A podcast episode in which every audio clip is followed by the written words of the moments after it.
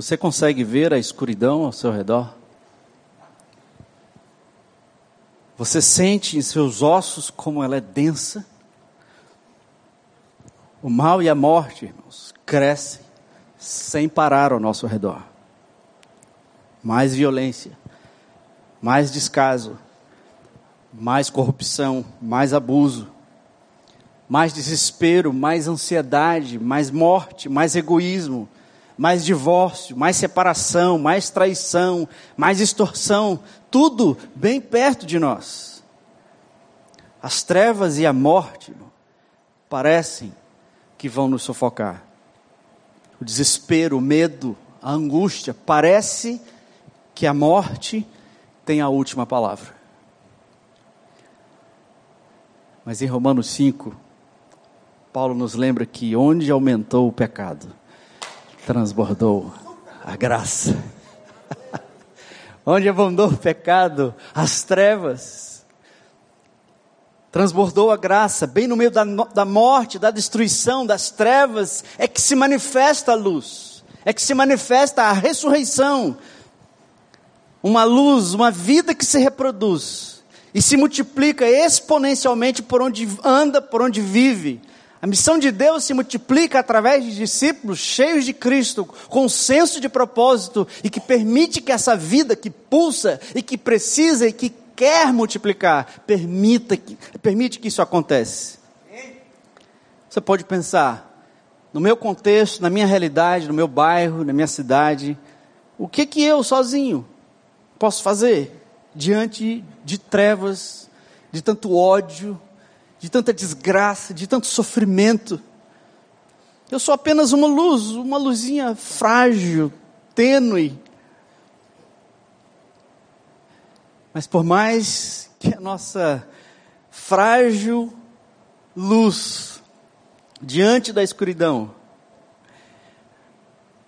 por mais que sintamos que ela seja frágil, vamos nos lembrar que a luz que habita em nós já venceu a morte uma vez.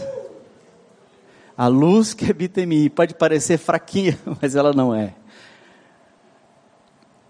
E quando uma luz se acende, ela contagia e se multiplica em outras luzes. Ela se conecta e se torna cada vez mais forte, até que contagie toda a casa, toda a cidade. A morte, irmãos, não tem a última palavra, porque a cura para a alma habita em mim. Cadê o Daniel para me ajudar aqui com essa música? Enquanto a gente canta essa música, nós pensamos nesse programa aqui para inspirar você, para motivar você tempo é breve. A vida está em você. A cura que a minha casa, os meus relacionamentos precisam, está em você, está em mim, não está em outro lugar, não está no governo, não está na lei, em canto nenhum, está aqui, está aqui dentro. Eu não posso transformar o mundo, não posso mudar o meu país, mas eu posso mudar uma vida. O poder que venceu a morte, ele habita em mim se você, enquanto você tem vida, você quer levar a luz de Jesus, essa luz que venceu as trevas da morte, se você quer acender a sua luz levar a sua luz, eu queria convidar você a vir à frente. Pega, já tem algumas luzes acesas, já tem, ela já está sendo proclamada, já está brilhando mas não é o suficiente. Nós precisamos de mais, de mais, de mais, para que isso multiplique, para que isso, para que isso atinja toda a nossa cidade.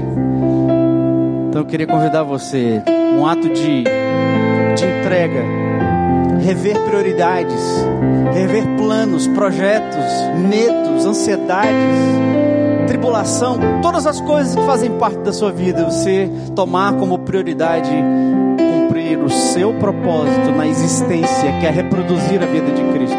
Quantos querem reproduzir a vida de Jesus e gerar um movimento de multiplicação de vida e transformação? Então vem à frente, pega a sua luz, acende a sua luz e levanta, mantém ela levantada. E o desafio, você acenda a sua luz hoje, agora você leve essa luz acesa para casa. Não apague. Não apague. Por onde você for saindo daqui, leve a sua luz. Leve a sua luz. Leve a luz de Jesus que está em você. Tá bom? Não apague.